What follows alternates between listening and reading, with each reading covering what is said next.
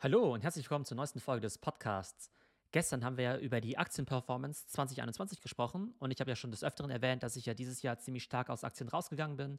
Das heißt, ich habe mich von meinen geliebten Titeln wie Apple, Amazon und auch Google größtenteils getrennt, um in Krypto zu investieren. Und heute werden wir schauen, ob das eine gute Idee war. Und zwar werde ich eben auf verschiedene Arten von Krypto gucken, nämlich einerseits klassische Kryptowährungen wie eben Bitcoin und Ethereum, dann werden wir uns auch Meme-Coins anschauen, wie Dogecoin und Shiba Inu Coin. Dann die verschiedenen Metaverse-Coins, wie eben Axie Infinity und Sandbox. Und zu guter Letzt natürlich auch NFTs. Und wie immer gilt, das Ganze ist not financial advice. Das heißt, ich informiere hier über die Performance von Krypto in 2021. Finde das ganze Thema natürlich auch super spannend. Aber jeder muss natürlich wissen, dass Krypto extrem volatil ist und man sich natürlich schon viel damit beschäftigen muss, bevor man da eben einen signifikanten Anteil seines Geldes eben rein investiert. Auf der anderen Seite bin ich eigentlich der Meinung, dass die meisten Leute eigentlich unterinvestiert sind, weil sie entweder gar nicht in Krypto investieren oder eben nur ganz, ganz, ganz kleine Beträge, womit sie die großen Potenziale eigentlich gar nicht richtig nutzen können. Also fangen wir an mit den ganz normalen, langweiligen Kryptos. Ist eigentlich ganz witzig, wenn man sagt, dass sowas wie Bitcoin ziemlich langweilig ist. Ist es aber letztendlich auch. Sowohl von dem, was man damit machen kann, als auch von der Performance. Und zwar können wir sehen, dass der Bitcoin-Kurs aktuell ja auf etwa 48.000 Dollar ist. Das heißt, Bitcoin hat sich dieses Jahr etwa verdoppelt was natürlich nicht schlecht ist, aber bei weitem nicht das, was man sich erwartet hatte. Ende letzten Jahres war der Bitcoin ja bei knapp 20.000 und dann dachten eigentlich die Leute, ich eingeschlossen, dass Bitcoin auf 100.000 eigentlich dieses Jahr eine sichere Wette wäre, also so halbwegs sicher natürlich. Und Anfang des Jahres sah es auch gar nicht so schlecht aus, als dann eben im April ein vorläufiges All-Time-High von über 60.000 dann eben erreicht wurde. Dann ging es eben erstmal ordentlich runter im Sommer dann ging es ja eben im Oktober, November wieder ordentlich hoch auf 65, 66.000 All-Time High. Aber seitdem ging es eben wieder runter um fast 20, 30 Prozent. Und einerseits ist es eben ziemlich normal, dass Bitcoin so eine hohe Volatilität hat. Auf der anderen Seite könnte man schon sagen, dass Bitcoin jetzt eben nicht das beste Krypto-Investment in 2021 war, weil eine Verdoppelung natürlich eine tolle Sache ist, besser als die meisten Aktien. Aber wenn man in Krypto reingeht, dann hat man natürlich recht viel Risiko drin und dann wird man ja eigentlich nur richtig damit belohnt, wenn sich eben das Asset eben auch wirklich vervielfacht. Und da ist dann eben eine Verdoppelung so gesehen eigentlich gar nicht genug. Vor allem, wenn wir eben sehen, dass es eben viele spannende Alternativen gibt. Ich persönlich bin kaum noch in Bitcoin investiert. Ich muss auch sagen, ich habe dieses Jahr viel über Krypto gelernt. Habe dann eben auch festgestellt, dass man mit Bitcoin eigentlich überhaupt nicht wirklich was machen kann. Also es ist tatsächlich nur ein Store of Value. Dafür vielleicht gar nicht so schlecht, vielleicht besser als Gold oder ähnliches aber man kann damit eben nichts machen. Also man kann damit irgendwie nichts im Metaverse machen, man kann damit keine NFTs kaufen. Das liegt halt einfach nur rum. Und ich finde, jetzt unabhängig von der Rendite, finde ich es einfach nicht spannend, ein Asset zu haben, mit dem man irgendwie nichts machen kann. Ich kaufe mir ja deshalb auch kein Gold. Also ich denke, Bitcoin ist wahrscheinlich nach wie vor eine solide Basis für Leute, die in den Bereich Krypto einsteigen wollen. Vielleicht auch langfristig das Asset, was am wenigsten volatil ist. Aber ich finde es eben nicht besonders spannend und die Performance war eben auch nicht so dolle. Kommen wir zu Ethereum. Ethereum hat deutlich besser performt und das hat sich eben mehr als versechsfacht. Zwischendurch hat es sich schon mal verachtfacht, ist dann die letzten Wochen auch ein bisschen runter. Ich persönlich bin ja ein riesiger Fan von Ethereum, denn mit Ethereum kann man tatsächlich ziemlich viel machen. Ich kaufe ja fast alle meine NFTs in Ethereum und habe mir ja zum Beispiel auch diese ENS-Domains gekauft, also diese .eth-Krypto-Domains. Und ich benutze natürlich auch fast täglich Ethereum eben einfach als Utility, indem ich mich eben auf Web3-Webseiten einlogge. Ethereum ist eben aus meiner Sicht viel mehr als ein Store of Value. Das ist ja wirklich Infrastruktur für das Web3, für das dezentrale Internet. Also aus meiner Sicht einfach extrem nützlich. Und man sieht natürlich auch, dass eine hohe Nachfrage nach NFTs natürlich auch zu einer hohen Nachfrage nach Ethereum führt gerade die Leute, die vielleicht in den letzten Monaten neu in den Bereich NFT eingestiegen sind, die fanden vielleicht Krypto vorher relativ langweilig, finden jetzt aber NFTs spannend. Also wollen sich meistens Ethereum-basierte NFTs kaufen und dann brauchen sie eben auch Ether, um das Ganze einzukaufen und kaufen sich dann eben auf Coinbase, Kraken oder auch Bitpanda dann eben vermehrt Ether. Und am Anfang hatte ich ja nur Bitcoin, dann hatte ich ein bisschen Ether und mittlerweile halte ich sehr, sehr wenig Bitcoin und habe es meistens tatsächlich in Ether, natürlich auch wegen NFTs. Kommen wir zu den vermeintlichen Ethereum-Killern. Die Idee hinter Ethereum-Killern ist ja, dass den Smart Contracts die Zukunft gehört, aber dass vielleicht Ethereum da vielleicht nicht die beste Variante ist, weil es eben relativ ineffizient ist, eben nicht so viele Transaktionen prozessieren kann und auch sehr hohe Transaktionskosten hat in Form von Gas-Fees. Und dann gibt es ja verschiedene andere Smart Contract Blockchains, wie zum Beispiel Cardano, Polkadot oder auch Solana. Mit denen kenne ich mich fairerweise nicht mal annähernd so gut aus wie mit Ethereum, weil ich die eben einfach im Alltag nicht nutze. Schauen wir uns einfach mal die Performance an. Cardano hat sich eben mehr als verachtfacht, plus 724 Prozent. Auf jeden Fall eine super Performance. Also von der Performance her nochmal ein Stück besser als im Ethereum. Auf der anderen Seite hätte man sich da vielleicht auch mehr erwartet, weil die ja von einer deutlich kleineren Basis gekommen sind und deshalb eigentlich auch stärker wachsen müssten. Mit Polkadot habe ich ehrlich gesagt kaum Berührungspunkte, aber hat sich eben auch verfünffacht, plus 400 Prozent. Einige sagen ja, dass Polkadot eine extrem spannende Technologie ist, die nochmal deutlich vielseitiger ist als Ethereum zum Beispiel. Ich glaube, da muss ich einfach noch ein bisschen Research machen, aber zumindest von der Performance her habe ich bei Polkadot dieses Jahr eben nicht viel verpasst, da eben Ethereum auf jeden Fall besser performt hat. Was aber deutlich besser performt hat als Ethereum ist eben Solana. Solana ist ja wirklich unglaublich.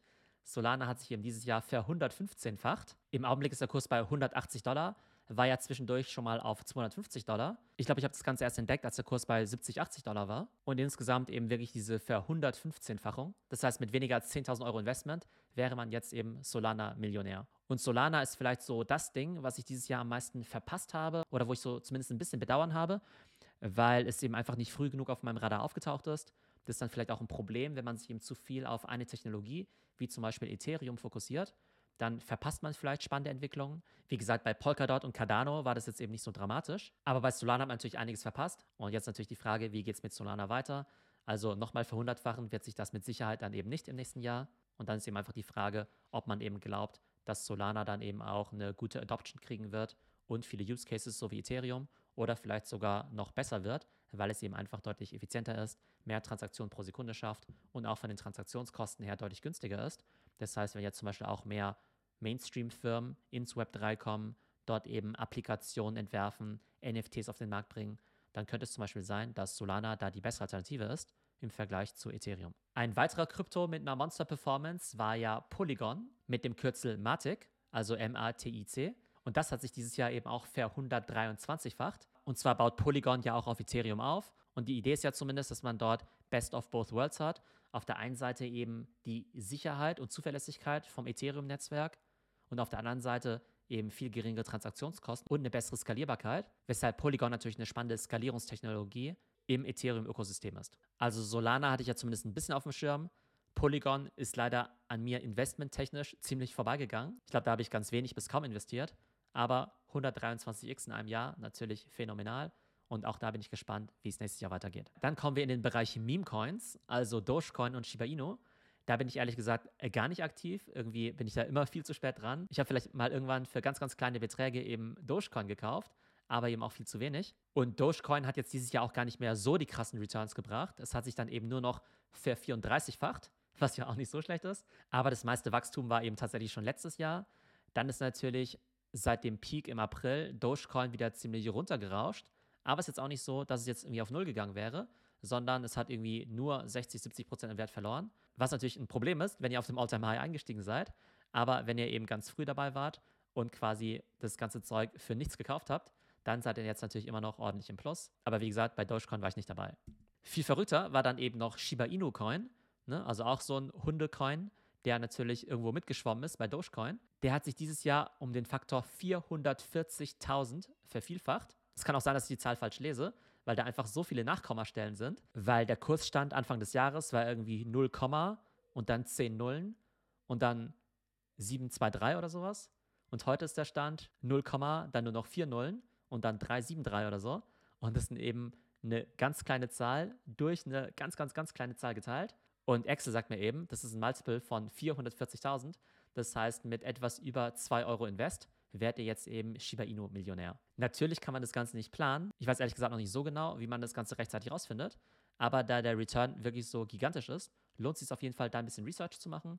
Und ich habe mir auf jeden Fall fürs nächste Jahr vorgenommen, ein bisschen mehr Research in Meme-Coins zu investieren, so dass man vielleicht auch mit kleineren Investments wie ein paar hundert oder tausend Dollar da eben potenziell einen gigantischen Return erzielen kann. Also, wenn ihr gute Tipps habt, wie man rechtzeitig Meme-Coins findet, dann auf jeden Fall gerne Bescheid sagen. Kommen wir zu der Kategorie Metaverse-Coins und die ist halt auch sowas von abgegangen. Da haben wir auf der einen Seite natürlich Axie Infinity und da gibt es eben den AXS-Token. Der hat sich dieses Jahr ver 150-facht, also wirklich unglaublich. Auch da wieder die Frage, lohnt sich da eben noch einzusteigen?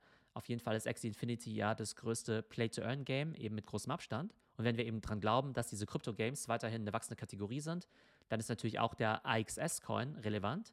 Aber muss sagen, der ist so gigantisch gestiegen, dass er eben in den letzten Monaten wieder ein bisschen runtergegangen ist. Ob der weiter so stark wachsen kann im nächsten Jahr, ziemlich unwahrscheinlich. Das heißt, man muss einfach das nächste Axie Infinity finden. Aber auf jeden Fall eine 450-fache vom Kapital absolut gigantisch. Ähnlich gut performt hat eben auch der Sand Token, eben von The Sandbox. The Sandbox ist ja eben eines der Metaverses. Da gab es eben auch die Schlagzeilen, dass große Companies wie Atari oder Adidas sich Grundstücke in der Sandbox kaufen. Und gerade nach dem Announcement, dass Facebook jetzt zum Meta wird, war ja das Metaverse in aller Munde. Dann hat sich innerhalb von wenigen Tagen der Kurs vom Sand-Token nochmal verzehnfacht.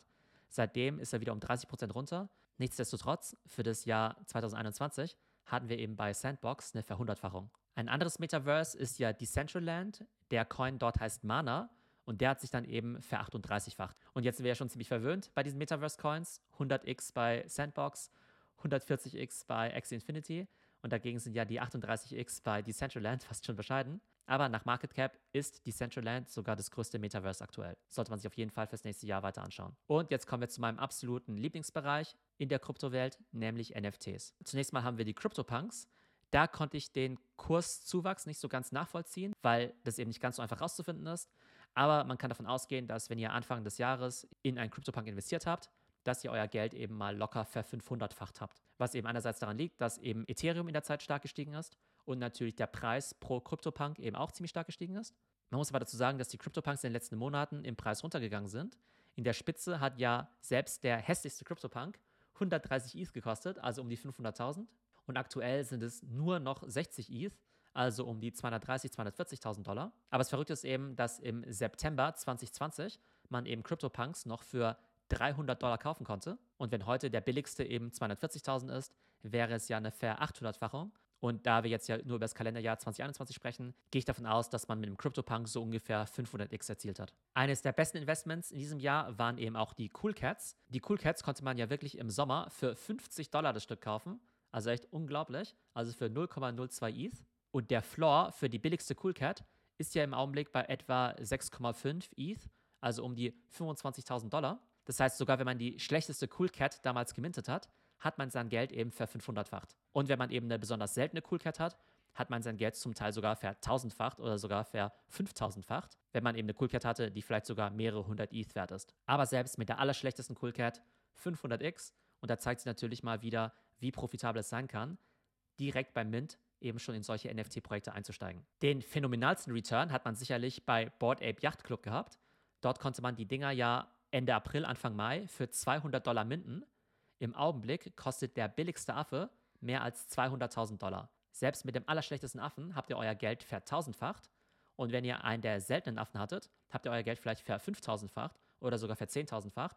Und das Verrückte ist ja, dass einige aus unserer Discord-Community ja tatsächlich diese Affen entweder sehr früh gekauft oder sogar gemintet haben. Das heißt, die haben einfach irgendwann mal im Mai, spät abends, einfach mal gesagt, hey cool, da gibt es irgendwie coole Affen, sehen ja ganz witzig aus, haben sich für 200 Dollar das Stück eben ein paar gekauft und sitzen heute vielleicht auf Affen im Wert von mehreren hunderttausend oder sogar Millionen von Dollar. Und Board Ape Yacht Club wird ja möglicherweise bald noch größer sein als eben CryptoPunks. Und man muss ja noch bedenken, dass die Leute, die so ein Board Ape hatten, ja nicht nur vielleicht eine Vertausendfachung ihres Affen hatten, sondern sie haben ja auch noch so einen Mutant Ape geschenkt bekommen. Und im nächsten Jahr werden wir bei Board Ape ja vielleicht auch noch einen eigenen Ape-Token haben und vielleicht auch noch ein Play-to-Earn-Game.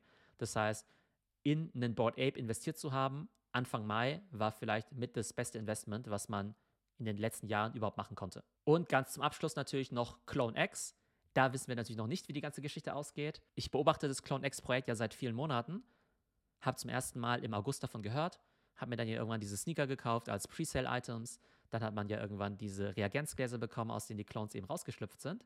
Aktuell kann man sagen, die Reagenzgläser, die wurden ja im Public Sale dann für 2 ETH verkauft und der billigste Clone kostet im Augenblick etwas unter 5 ETH. Das heißt, allein in den letzten paar Wochen hat man sein Geld mehr als verdoppelt. Und wenn man einen besonders seltenen Clone gezogen hat, dann kann es natürlich auch sein, dass man den jetzt schon für 30, 50 oder sogar 100 ETH verkauft hat. Das heißt, man hat sich ein Reagenzglas gekauft für 2 ETH. Jeder Clone ist fast 5 ETH wert und die seltenen eben über 100. Das heißt, man hat eben eine über Verfünfzigfachung innerhalb von wenigen Wochen erzielt. Und jetzt wird es natürlich spannend sein zu sehen, wie das Ganze eben weitergeht mit Clone X.